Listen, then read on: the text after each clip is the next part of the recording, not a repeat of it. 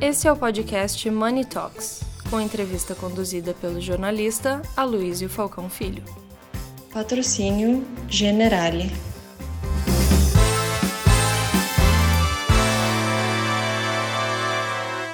Olá a todos, bem-vindos a mais uma edição de Money Report Money Talks. Eu vou hoje falar com uma pessoa que é especializada em assuntos quentíssimos: tecnologia, terceirização, eh, startups.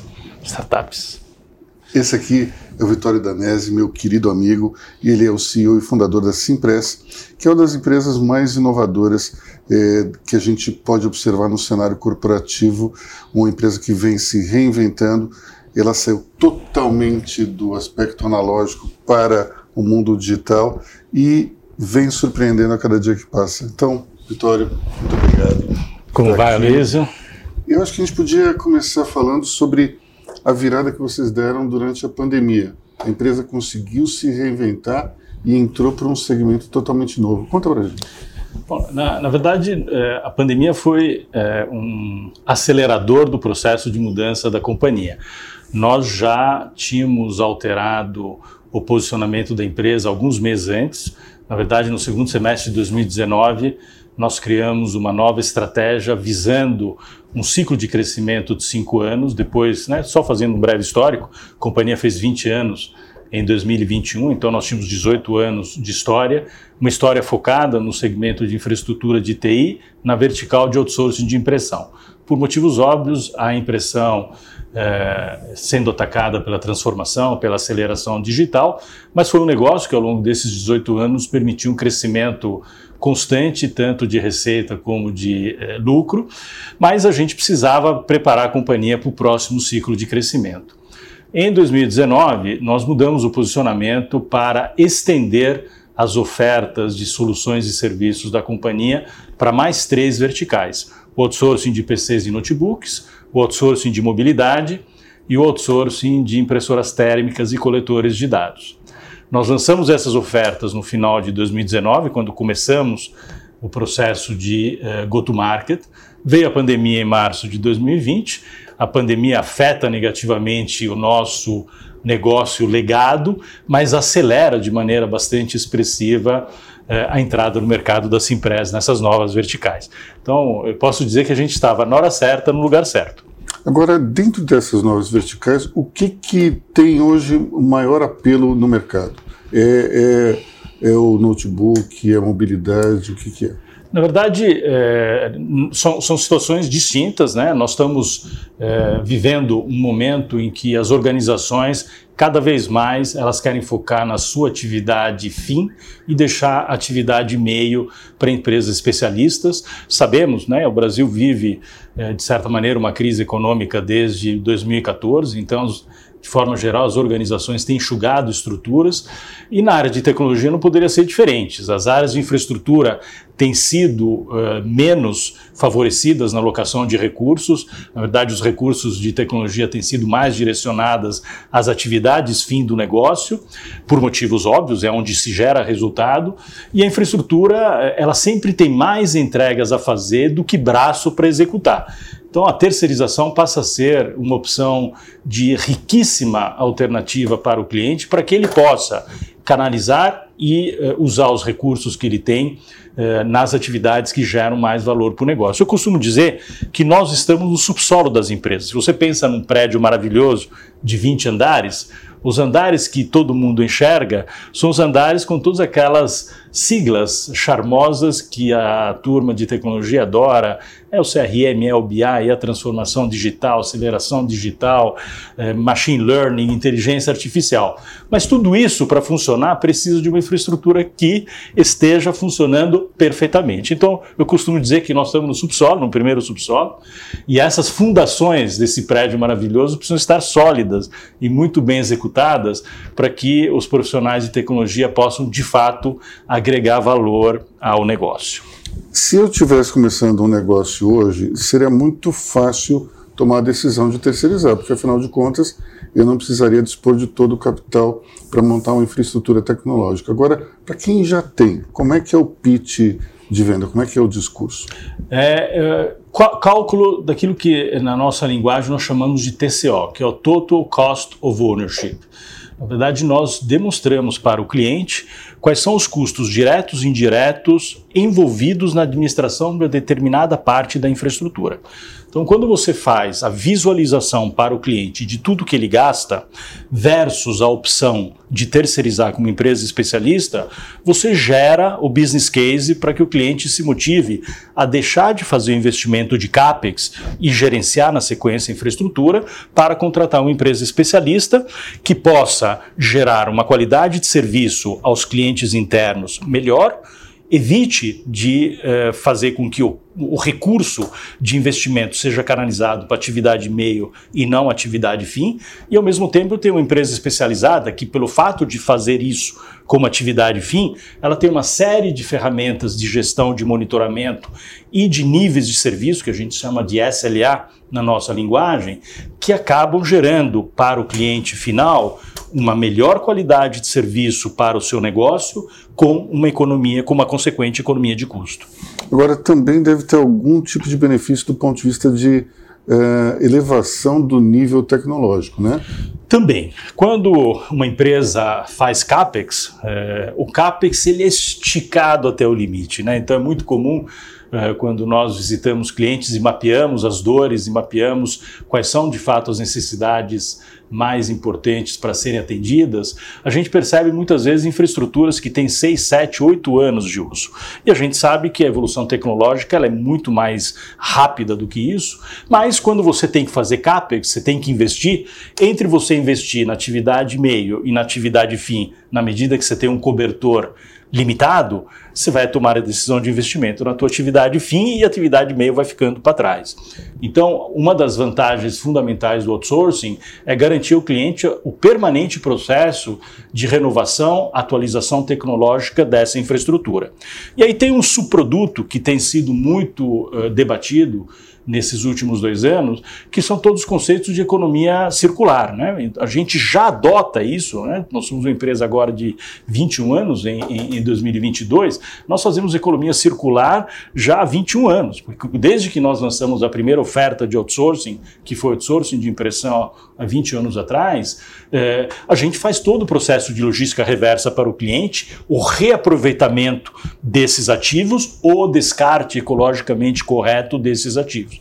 Então, é, parte daquilo que hoje é fundamental no conceito de SG, nós já estamos inseridos neles há mais de 20 anos. Qual é a vida útil de um equipamento desse? Olha, depende muito da vertical. Quando a gente fala de impressoras e multifuncionais, são infraestruturas que podem durar 5 a 6 anos. Quando a gente migra para vertical de notebooks e PCs, os PCs, os desktop, eles têm ciclos de uso de 5 a 6 anos, os notebooks de 3 a 5 anos. Então é comum as empresas utilizarem o topo da tecnologia para as aplicações e para os usuários de maior qualificação dentro das organizações e usar os equipamentos um pouquinho mais velhos para o pessoal de entrada dentro da organização. Quando você migra para celular, no limite 30, 36 meses. Quando você vai para coletores de dados, impressoras térmicas, você também navega em torno de 5 a 6 anos. Bom, além do mais, quando se contrata uma empresa de outsourcing, você não tem o fenômeno é, da pirataria, do software pirata. Você consegue encontrar isso ainda nas empresas hoje? Não, eu acho que já passamos dessa fase. Eu acho que o Brasil já há muito tempo eh, deixou de ser uh, um país que não respeitava patentes, eh, software, etc. Nós podemos dizer hoje, pelo menos no segmento de mercado que a gente atua, que é o segmento de médias e grandes empresas, que a gente não encontra mais nenhum tipo de uso de tecnologia que não seja legalmente registrada. Isso daí já é algo que eu não encontro em lugar nenhum. E o uso da mobilidade dentro da gestão do próprio negócio tem aumentado também, né? Tem aumentado muito. Então, falando um pouco dessas novas ofertas, né, que eu não concluí aquela primeira pergunta que você fez, eh, são, são, situações muito interessantes do ponto de vista de tecnologia de uso para o cliente. A mobilidade ela é fundamental para empresas que têm frotas descentralizadas e distribuídas em todo o Brasil. Nós não estamos falando do uso da tecnologia, eh, seja do aparelho de telefonia celular ou de um tablet, exclusivamente para a parte de voz ou eventualmente WhatsApp. Nós estamos falando de equipes de centenas de pessoas, em alguns casos milhares de pessoas, envolvidas no processo de negócio do cliente. E pode ser tanto equipe comercial, pode ser uma equipe de entrega, pode ser uma equipe de field service. Essas equipes, elas operam 100% da sua jornada de trabalho através de aplicativo que passam, aplicativos que passam pelo dispositivo móvel. E essas equipes estão distribuídas em todo o território nacional. Então, um equipamento desse parado, seja por extravio, por roubo, por quebra, por defeito, aquele profissional ele para de trabalhar. Então, a nossa camada de serviço, quando a gente fala de fazer o outsourcing de dispositivos móveis, é gerenciar toda essa rede de equipamentos a nível Brasil e garantir um processo de logística extremamente eficiente para garantir o uptime desses equipamentos em qualquer parte do território nacional, para que esse funcionário, na hora que tem um acidente, ele não tenha nenhum tipo de intercorrência na sua atividade do dia a dia. Nas grandes organizações, nessas organizações que têm milhares de, de, aparelhos, o número de acidentes que acontecem é de 1 a 1,5% ao mês. Então, se você pega um cliente típico que tem 2 a 5 mil aparelhos, são uma quantidade de eventos, 30, 40, 50 eventos por mês, que se você não tem um especialista cuidando disso, quem vai cuidar disso? É alguém dentro da TI. Agrega valor isso para a empresa? Claro que não. Uhum. Além de não agregar valor, não tem processo para suportar esse tipo de atendimento lá na ponta. Então, contratando uma empresa como a nossa, a gente cuida de todo esse processo e garante o uptime do cliente lá na ponta de forma absolutamente integral. E vocês aumentaram muito a contratação de profissionais nessa área de de manutenção? É, nós, é, uma das grandes virtudes desse reposicionamento estratégico que tem permitido um crescimento exponencial nesses últimos 18 meses da companhia é que a gente fez um aproveitamento da infraestrutura que nós construímos ao longo de 20 anos com o outsourcing de impressão.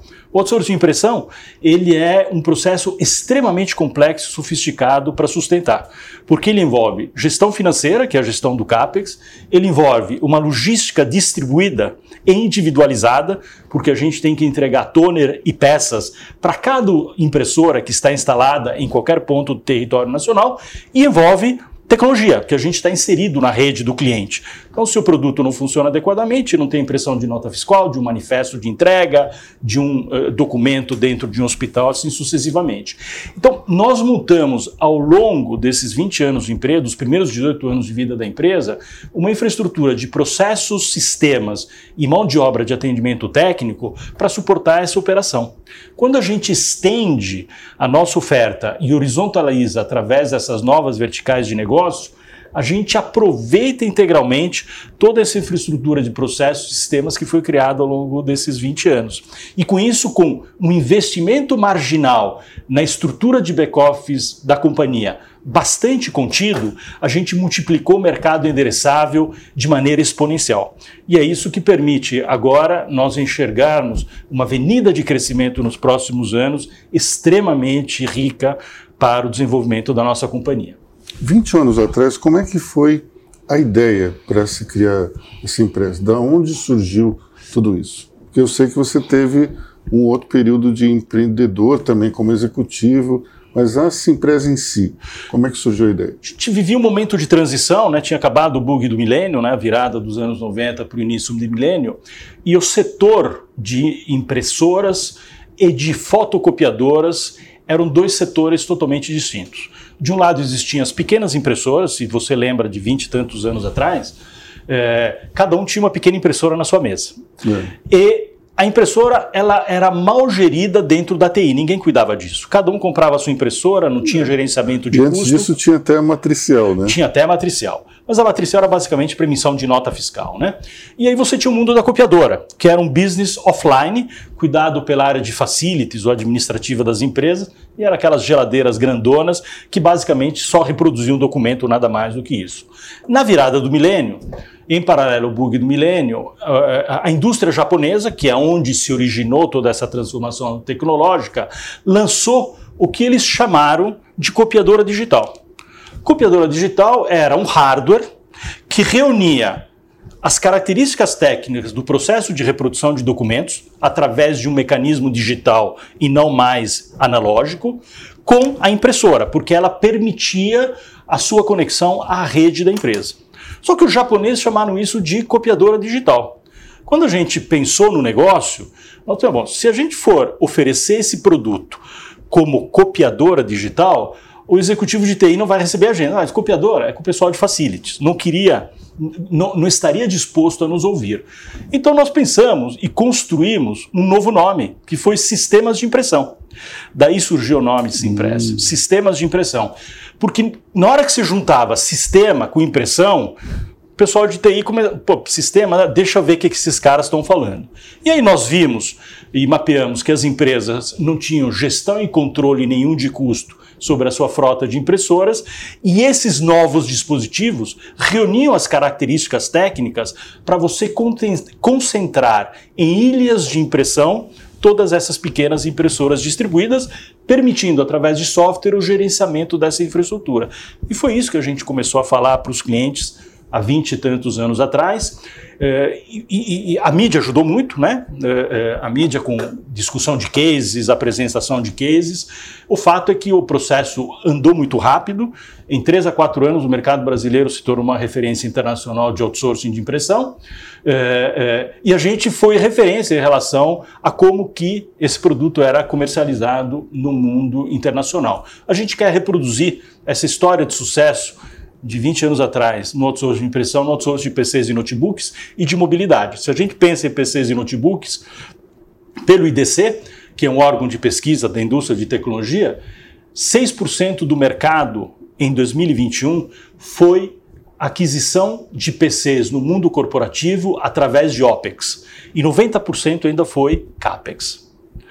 Então, se você pensa no processo acelerado de transformação do mindset aquisitivo do cliente de CAPEX para OPEX, e a gente pensar que nos próximos três anos, de maneira bastante conservadora, nós vamos conseguir aumentar esse percentual de 6 para talvez 30, 35%, nós vamos Cinco crescer vezes. 6, 7 vezes é. o mercado endereçável dessa oportunidade de negócios. Então, é um tamanho de mercado endereçável fantástico. Quando a gente pensa na mobilidade, é, as empresas são servidas por quem? Pelas operadoras. As operadoras têm camada de serviço? Não têm camada de serviço. Basicamente, elas disponibilizam um device junto ao plano de voz e dados. O que, que a gente fala para o cliente? Você precisa de serviço.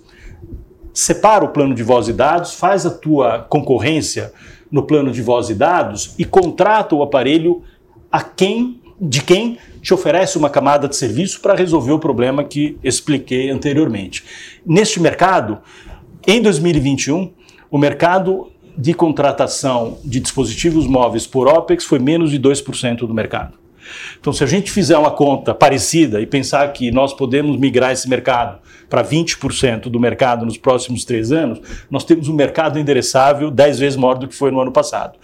Então, nós temos um plano de dobrar a empresa nos próximos três anos, fazendo um aproveitamento uh, de esse processo de chaveamento da contratação de CAPEX para OPEX.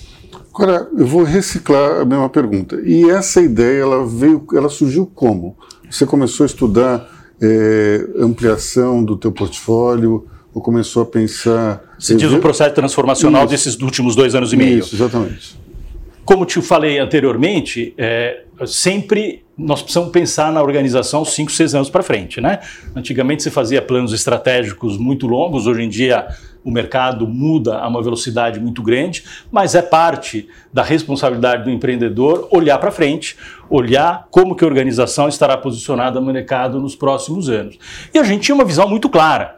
O outsourcing de impressão foi maravilhoso e permitiu o desenvolvimento da organização durante os primeiros 18 anos da história dela, com uma excelente receita e um excelente resultado eh, financeiro, mas ele tinha um comprometimento futuro para que a gente pudesse pensar num crescimento acelerado da empresa nos próximos anos. Eu costumo dizer que a pizza encolheu.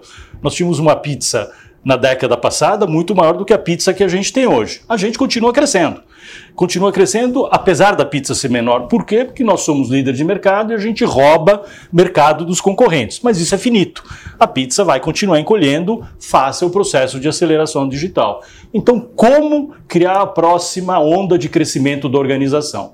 E aí é, você mapeia tudo aquilo que você tem de pontos positivos na empresa, todos os teus assets dentro da organização, você mapeia aquilo que o mercado precisa, e aí a gente cruzou o que nós temos de bom versus o que o mercado precisa e a gente construiu as novas ofertas. Ou seja, você tinha outsourcing de sistemas de impressão. Isso. Você deixou o sistema de impressão e olhou para o outsourcing e a partir daí o que poderia ser feito. Exatamente. E é, é, aí realmente estar na hora certa, no lugar certo, fez muito, muito diferença, porque, como comentei para você anteriormente, nós aproveitamos todo o ativo interno de processos e sistemas, aproveitamos o time de vendas, na medida em que o interlocutor do cliente é o mesmo, é o mesmo profissional de infraestrutura de TI, é o mesmo profissional de compras que negocia. Então, se eu já tenho equipe de vendas, eu já tenho os processos e sistemas internos, eu já tenho a gestão e o controle de como fazer funcionar o outsourcing, eu vou mudar o posicionamento da empresa para uma empresa especializada em outsourcing de equipamentos de tecnologia, não mais em outsourcing de impressão. E isso permitiu com que nós saíssemos, para você ter uma ideia, Luiz, nós tínhamos no final de 2019 cerca de 160 mil equipamentos under management na nossa gestão dos contratos de outsourcing de impressão. Nós finalizamos 2021 com 400 mil equipamentos. Uhum. E a previsão é que no final de 2022 nós finalizemos o ano com mais de 500 mil equipamentos under management. Então, somente uma empresa com processos e sistemas muito robustos para poder fazer uma gestão de ativos espalhada em todo o território nacional, porque não atender o cliente na Faria Lima ou na Avenida Paulista, atender o cliente desde o interior do Amazonas até o interior do Centro-Oeste. Nós temos hoje 1.600 clientes ativos divididos nos mais distintos segmentos de mercado, então você precisa entregar serviço para esses clientes em todo o território nacional. Agora, é, coincidência ou não, durante todo esse tempo, você também começou a olhar mais o mercado de startups. Como é que, como é que essa, essa proximidade te ajudou a reformular a empresa? Você trouxe um pouco dessa mentalidade para essa empresa? Olha, é, eu, eu, não vou dizer que ajudou a reformular a empresa, porque a, a Simpresa, apesar de ser uma empresa hoje é, é, que atingiu, está atingindo a maioridade, ela é uma empresa que ela sempre foi muito flexível, age parte do nosso diferencial de mercado é flexibilidade e agilidade. Então, muito daquilo que se fala hoje de startup, a gente adota como modelo de gestão há muito tempo.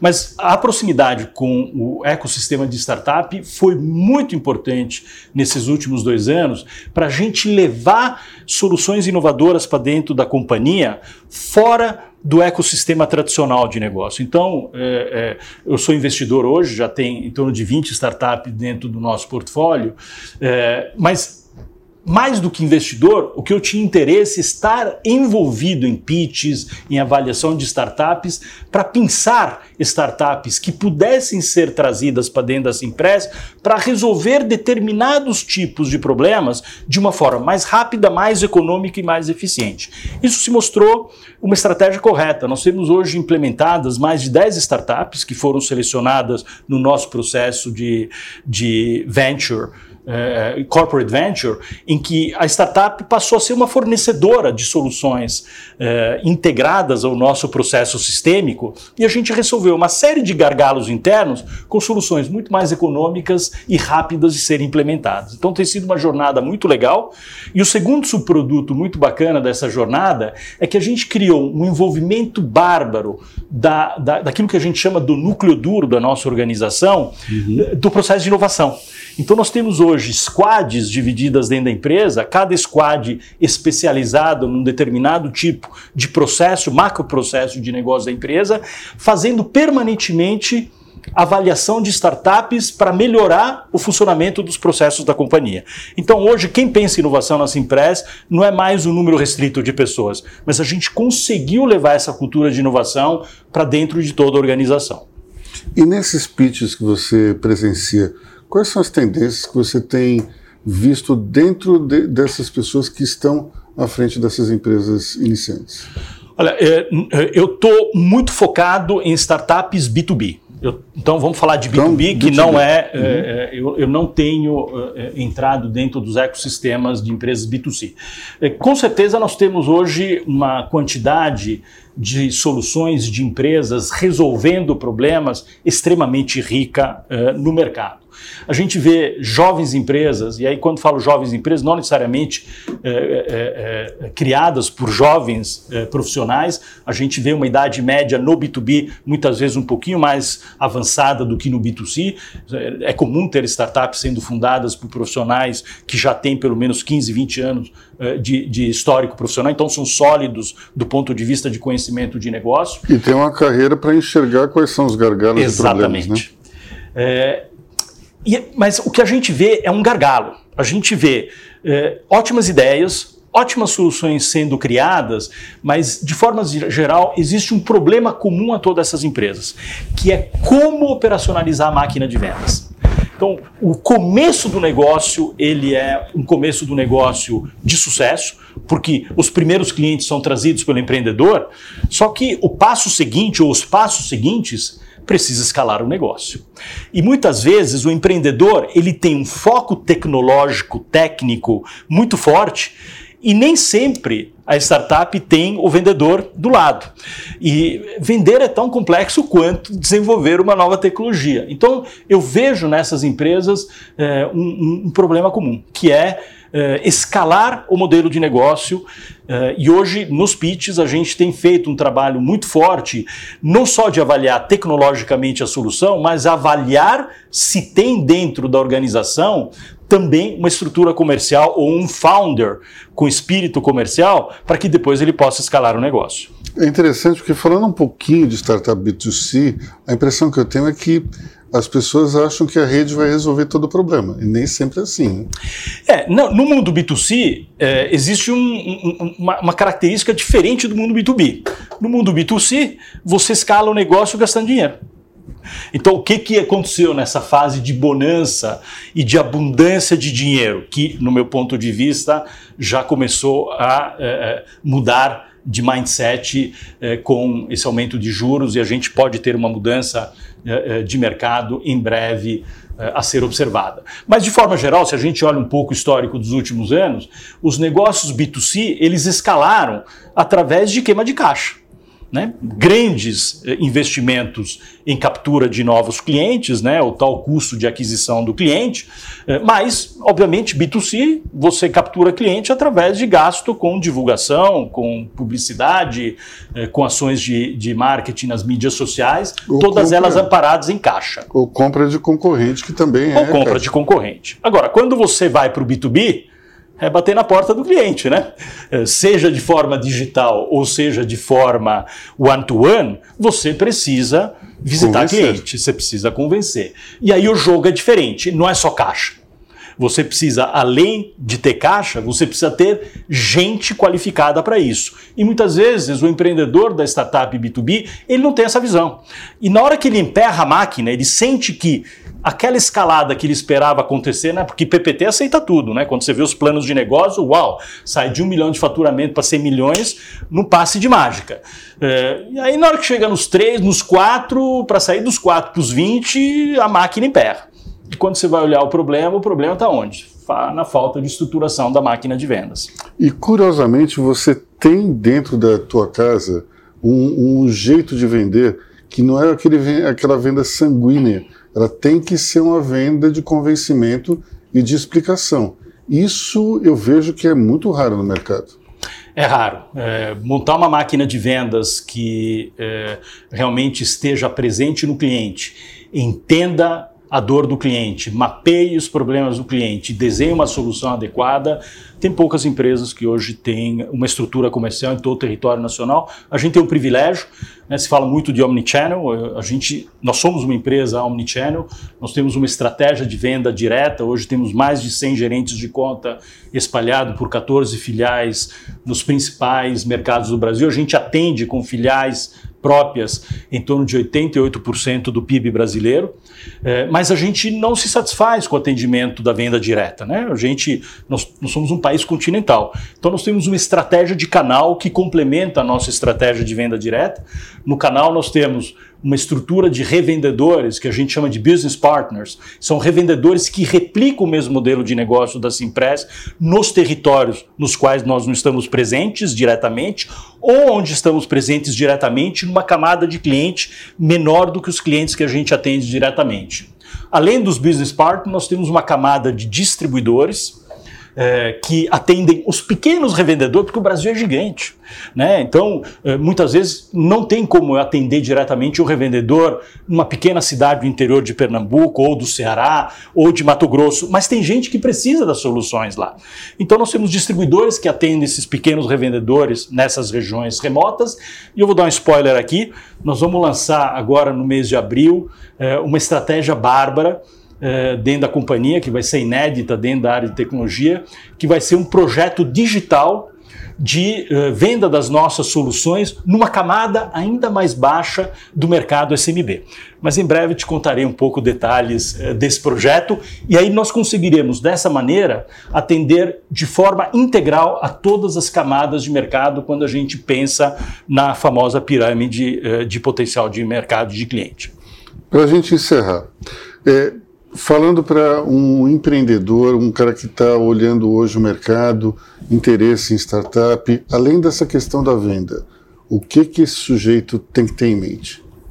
Olha, bom, é, tem coisas que são fundamentais quando você vai avaliar o empreendedor. Né? Primeiro, a paixão que ele tem que ter pelo negócio, o propósito, se ele realmente tem uma visão clara do problema que ele vai resolver que a gente conversa com muitos empreendedores que não têm a menor noção do problema que eles vão resolver. Eles acham que vão resolver algum problema, mas não tem um mapeamento muito claro do problema que pode ser resolvido. Então, ou às vezes é uma solução em busca de um problema. Né? Ou às vezes é uma solução em busca de um problema. É, então, a, a paixão pelo negócio mas a paixão pelo negócio é amparada no entendimento muito claro do mapeamento daquele problema que eu quero resolver e da solução que eu estou desenvolvendo efetivamente vai resolver, associada a uma visão tecnológica eh, diferenciada. Não tem como ter sucesso hoje no novo empreendimento se você não tem uma visão tecnológica diferenciada. E eu acrescento a terceira vertical: você precisa saber vender. Se você não, não sabe vender, arranje um sócio que sabe vender. Porque você tendo capacidade de visão empresarial, capacidade tecnológica, mas não saber levar isso para o mercado, você com certeza não conseguirá viabilizar o teu negócio eh, integralmente. Então, ou você tem esse drive, ou procura esse drive já desde a largada. Bom, a gente, a gente viu aqui o Vitório falando dessas características que são necessárias para um empreendedor de sucesso e ele listou todas as características que ele tem, né? a começar pela paixão pelo, pelo negócio que ele fundou 21 anos atrás. Meu caro. Muito obrigado. Muito obrigado, viu? Valeu.